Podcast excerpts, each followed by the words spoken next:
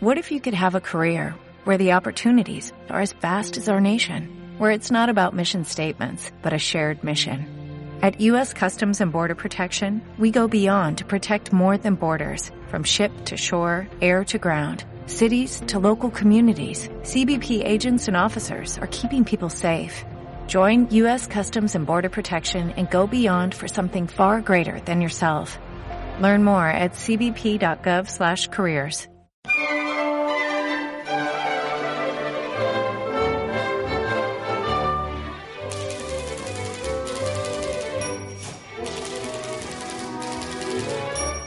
La librería de Bego Beristain.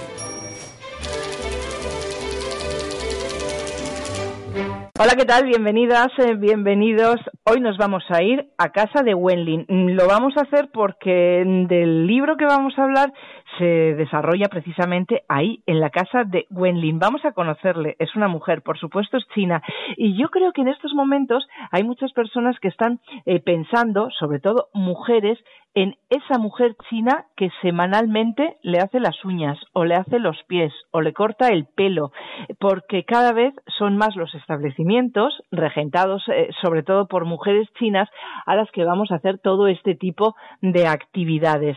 Hoy queremos hablar con Gemma Ruiz Palá porque ella acaba de publicar En casa de Wenlin. Así es como se titula en castellano esta novela que surgió en catalán y que precisamente lo que quiere hacer es un poco remover movernos la conciencia, ver cómo muchas veces entramos a esos locales y prácticamente solo decimos hazme las uñas. Y hay que decir buenos días, y hay que dar las gracias, y hay que tratar a las personas, pues como lo que son, como personas y como nos gusta que nos traten a nosotras. Vamos a saludar ya a la autora de En Casa de Wenlin, ella es Jenma Ruiz Palá. ¿Qué tal, Jenma? Hola, buenas tardes, muy bien, muchas gracias Bienvenida. por acogerme. Oye, eh, digo lo de Ruiz Palá porque a ti también te gusta firmar con tus dos apellidos y te gusta hacerlo, eh, bueno, pues eh, como reivindicación, no simplemente porque quieras poner los dos apellidos, sino que estamos reivindicando, ando, cuando, reivindicando algo cuando decimos somos Gemma Ruiz Palá.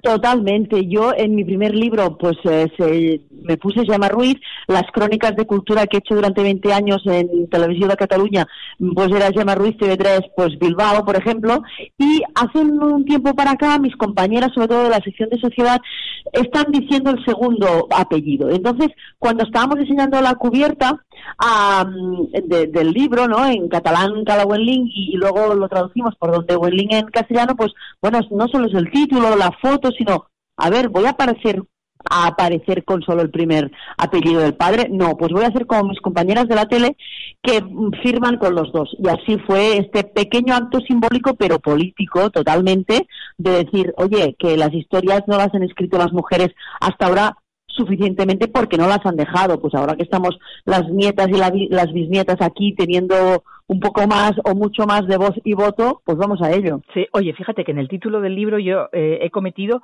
ese error de hacer como una eh, traslación directa como del catalán. de cada Claro, pero no pasa nada. Seguro que no hay libros que tengan el nombre Wenling, por lo tanto, si alguien va a la librería y pide ese nombre, seguro que le dan el libro. Es eh, don- donde Wenlin, porque fíjate cuando te dicen, ¿y tú dónde te haces las uñas? Pues yo me las hago donde Wenlin, que es este, este caso. Bueno, vamos a hablar de todo esto, pero esto va mucho más allá de ver qué es lo que pasa y de por qué, que seguro que tu trabajo como eh, documenta, para documentarte para la novela, eh, has conseguido saber por qué hay tantas mujeres chinas que han abierto locales en los que hacen este tipo de servicios, uñas, pies. Sí, fue un poco de, de ir em, rascando, rascando la información, de plantearte hacer una novela en el con un corazón de, peluquería, ¿no? Que tampoco está muy muy trillado, porque como también los espacios feminizados siempre han estado más bien denostados por la ficción, pues a mí me gustaba cogerlo. Entonces, claro, aquí se empiezan a, a plantear preguntas, ¿no? ¿Por qué eh, este perfil de trabajadoras, ¿no? Entonces, no es nada inusual, es un, es un nicho de mercado que, que te facilita la vida cuando no tienes la lengua de acogida bien, bien estudiada ni, ni la puedes dominar. Entonces, locales pequeños que requieren poca inversión y, bueno, es el nicho de que coges cuando vas a otra tierra que no tiene nada que ver con la tuya e intentas espabilarte para tirar adelante tu vida y la de los tuyos, ¿no?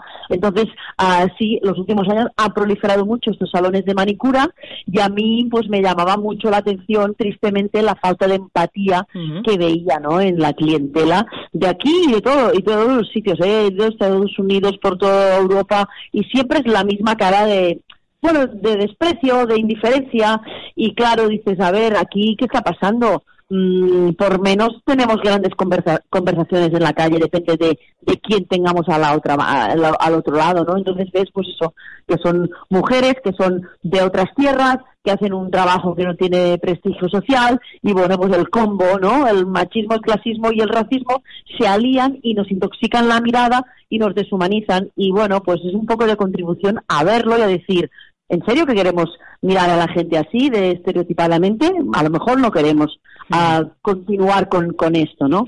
Fíjate, has dicho que a la comunidad china le miramos con indiferencia. Hay otras eh, comunidades a las que les miramos con miedo, otras nos infunden respeto. Pero fíjate, eh, no me había parado yo a pensar en esta diferenciación, pero sí que es cierto, a la comunidad china les miramos un poco así. Eh, son como, nos da la sensación de que es como gente blanda, gente muy trabajadora, pero que jamás nos va a dar un problema, ¿no? Y por eso yo creo que, que les miramos así, con indiferencia. Bueno, todos son construcciones culturales al final. La propia ah, percepción de, tu comunidad, uh, bueno, aquello, los chistes se basan, ¿no? En, en aquellos, aquellos, aquellas construcciones, ¿no? Con las que juzgamos y calificamos a los vecinos. Pues esto es ir más allá y estereotipos muy tóxicos que el libro de una manera bueno, intentado que sea amena, también te explica de dónde viene esta mirada que tenemos hacia ellos, que les juzgamos con etiquetas muy alegremente sin saber su historia y sin preguntar. Y viene pues de, quien ha tenido la hegemonía de explicar a cómo es la gente, que es Hollywood, ¿no? La, esta arma de, de, de construcción masiva de clichés, ¿no? que, bueno, pues que es muy potente y nos miramos a la gente con, con la construcción cultural que hemos mamado y sin duda el hecho de, de, de, la, de tenerlos siempre desenfocados, sin papel protagonista, sin voz, pues es eh, unos vecinos que pues tenemos esa poca consideración hacia ellos. Eh, fíjate, te he leído que tú escribes para tocar las narices y la verdad es que eh, en esta historia eh, sí que hay un poco de eso, ¿no? De eh, toc toc, llamar a tu conciencia, llamar a tu comportamiento, llamar a tu relación con estas personas y decir, eh, que esto tiene que cambiar de alguna forma, ¿no? Y lo haces pues unas veces con risas y otras veces con buenas pullas. Sí, he intentado que las pullas también, bueno, pues, eh, pues eh, sepan bien, ¿sabes? Porque sí, no, no, no buscaba comodidad, no buscaba un reflejo irreal, buscaba un reflejo verosímil de, de, de cómo somos. A veces la gente me dice, ¿has hecho un retrato de, de la nueva, de las migraciones? Digo, no, un retrato de cómo somos nosotros con los que son un poco diferentes o muy diferentes, ¿no? ¿Cómo somos nosotros, los privilegiados, los blancos europeos? Yo me centro en, Barcelona y en Cataluña, pero es una situación de privilegio que puede ser extrapolable a prácticamente toda Europa, ¿no? Entonces, pues sí, para tocar las narices, para incomodar un poco una novela es una cosa muy pequeña como para atacar a un mundo de prejuicios y de construcciones culturales. Pero bueno, pero lo intentan, ¿no? por por intentarlo que no sea. Vamos a meternos, eh, Gemma, en la casa de, de Wenlin. Una curiosidad que yo tengo, ¿cuántas veces te has pintado las uñas en el tiempo que has estado escribiendo el libro? Mira, pues mientras lo escribía, ninguna. Pero, antes de hacerlo, sí, para recabar información, un montón. Mientras lo estaba haciendo, ah, pues nada, no tenía tiempo ni para nada, fui a tope porque además yo tengo mi trabajo de periodista en Televisión de Cataluña y claro, pues bueno, tengo que hacer mis equilibrios. Y mientras lo escribía, nada, cero. Pero antes, mucho, mucho, mucho, justamente por recoger todos estos retales que luego los ficciono y, bueno, me pongo las botas con, con, personajes de creación, porque a mí me gusta también retorcer la lengua y pensar situaciones, pero con, con la base, la chispa, es la observación, seguro, y la observación pasaba por, por hacerse las uñas, claro. Sí. Claro. Oye, ¿y quién pasa por casa de Wenlin?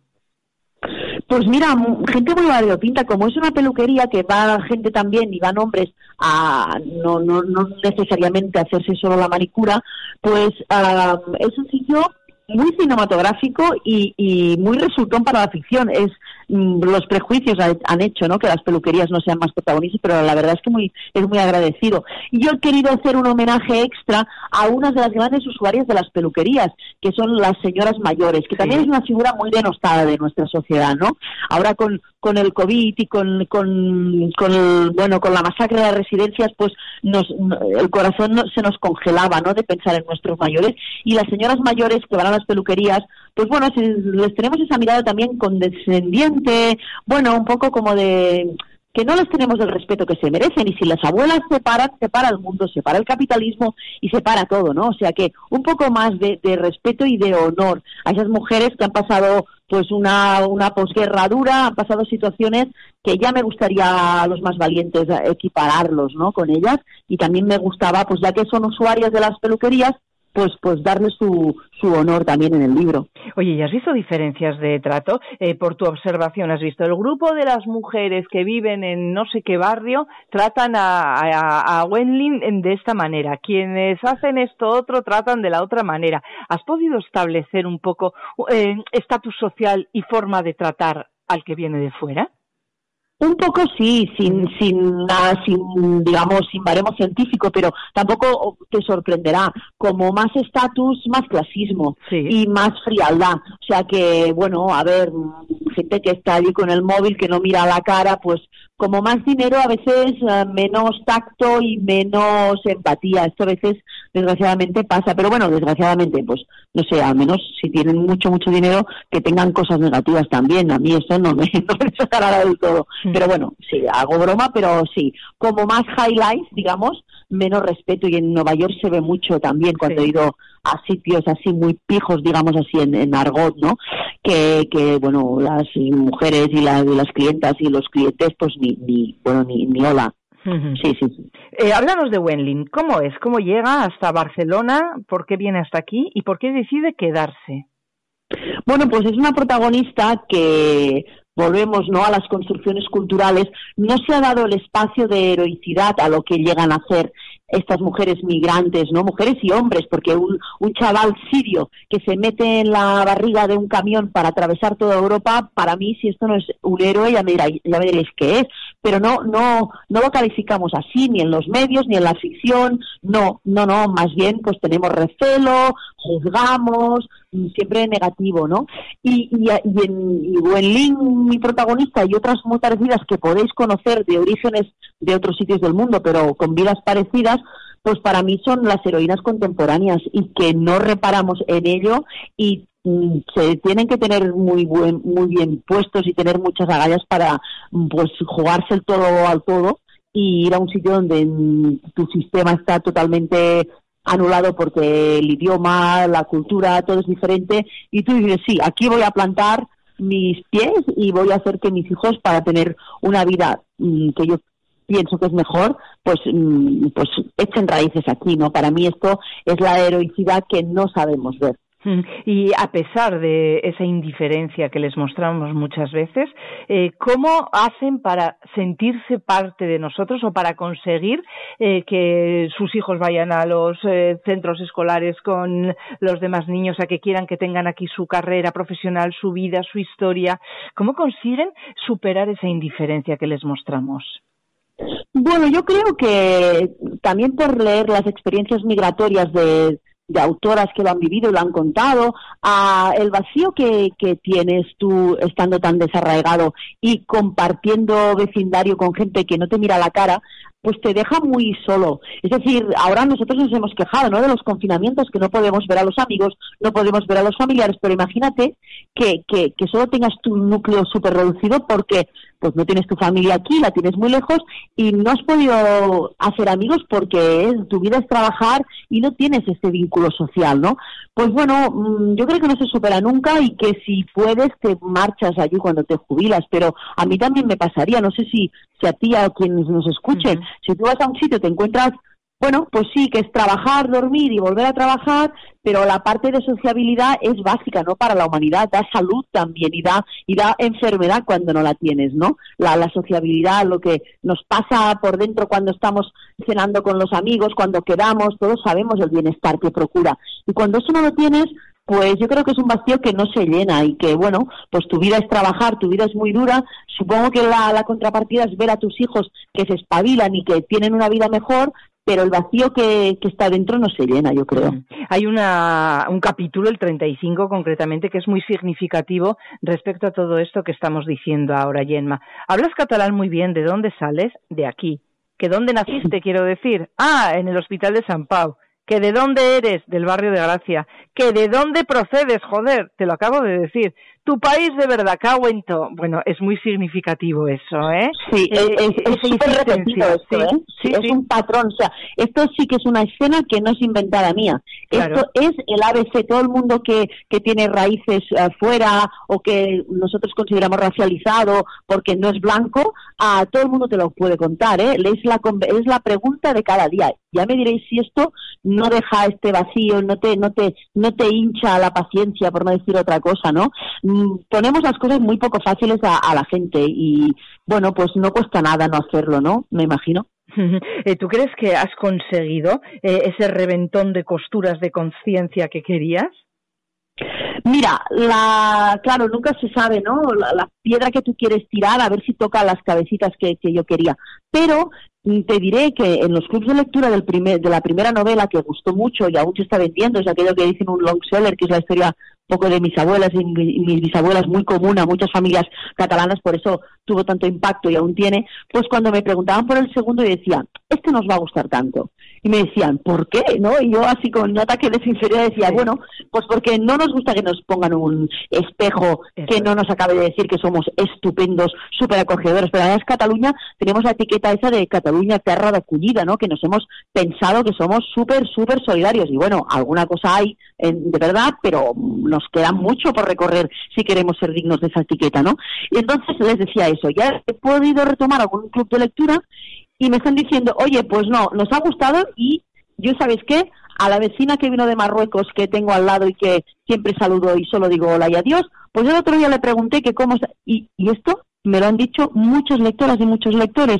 Entonces pienso, ostras, aleluya, un poco misión cumplida, ¿sabes? Porque, porque era lo que pretendía, que la gente se lo pasara bien, que que entrar en otra historia, que aprendiera cosas que a mí me han gustado aprender, pero que, que también sirva un poco para algo. Mm, Gemma, no he entendido la dedicatoria. No me quiero quedar sin saber qué dices en esa dedicatoria en chino.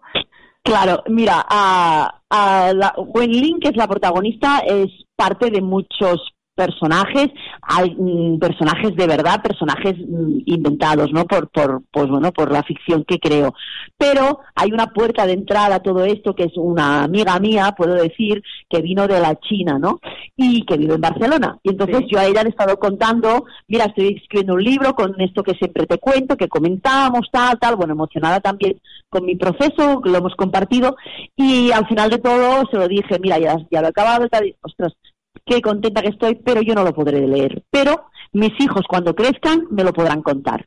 Y entonces me quedó la espina de decir, ostras, alguien a quien le debo tantas cosas, ¿no? De, de, de, de también de ser consciente de mis propios privilegios, de, de tomar conciencia de que yo no nací enseñada en antirracismo, seguro que también hago muchas cosas al cabo del día que, que, hacen daño a alguien y yo no lo sé, o sea, yo no formo parte del mismo mundo, ¿no? Racista. Y entonces a mí me ha hecho aprender tantas cosas y, darme cuenta que dije esto lo tengo que agradecer.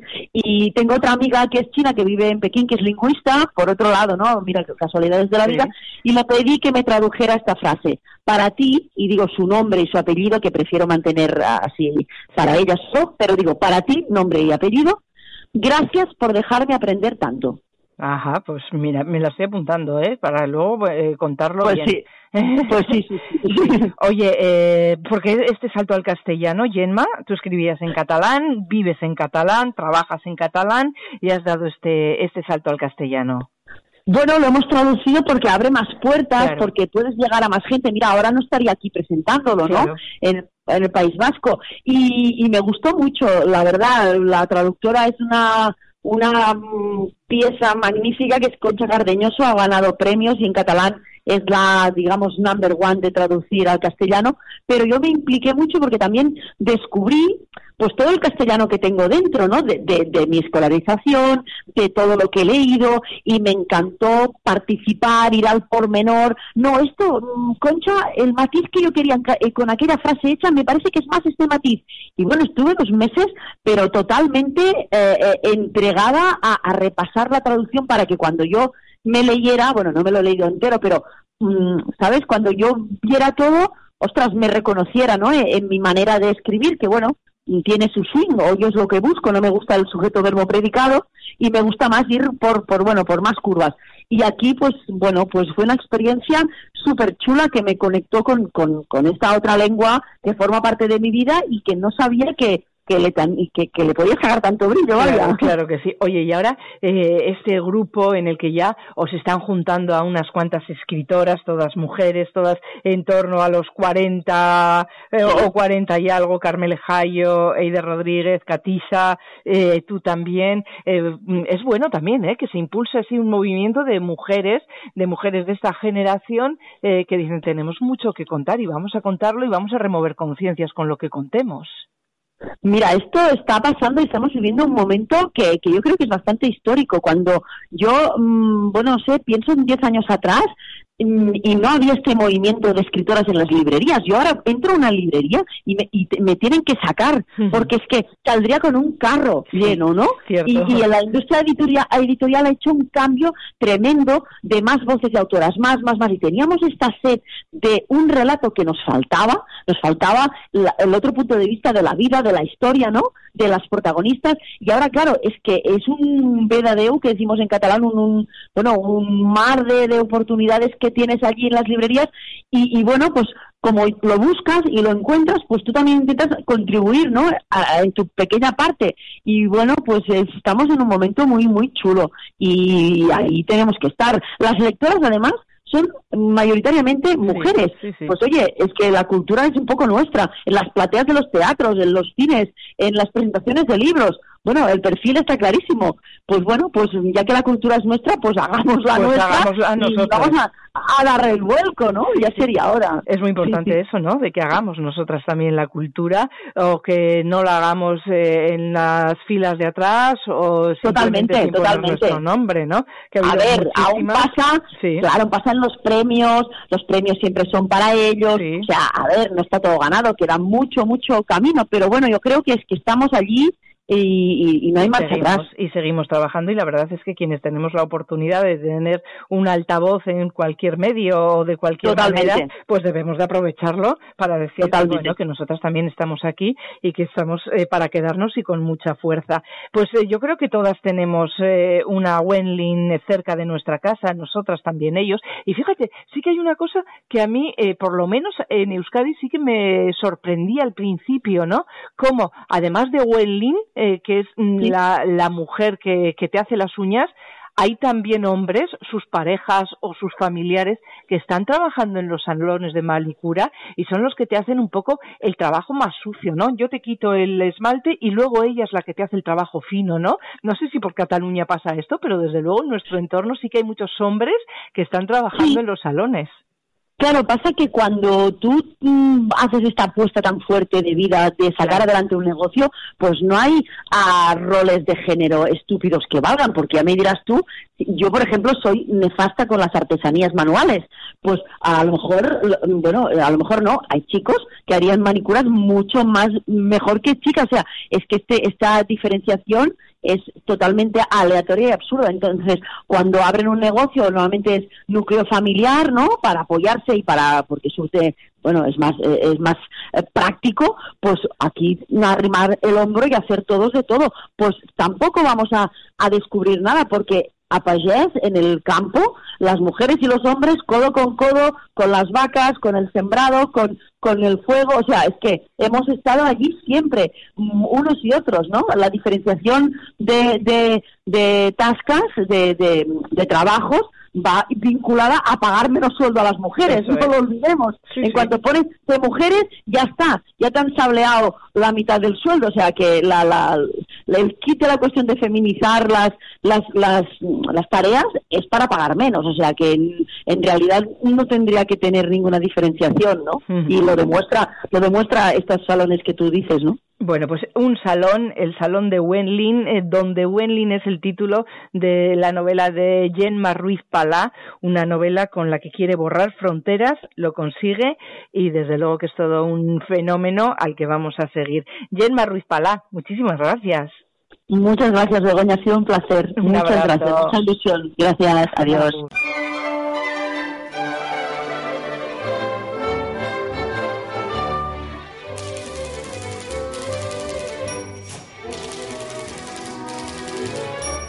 La librería de Bego Beristain.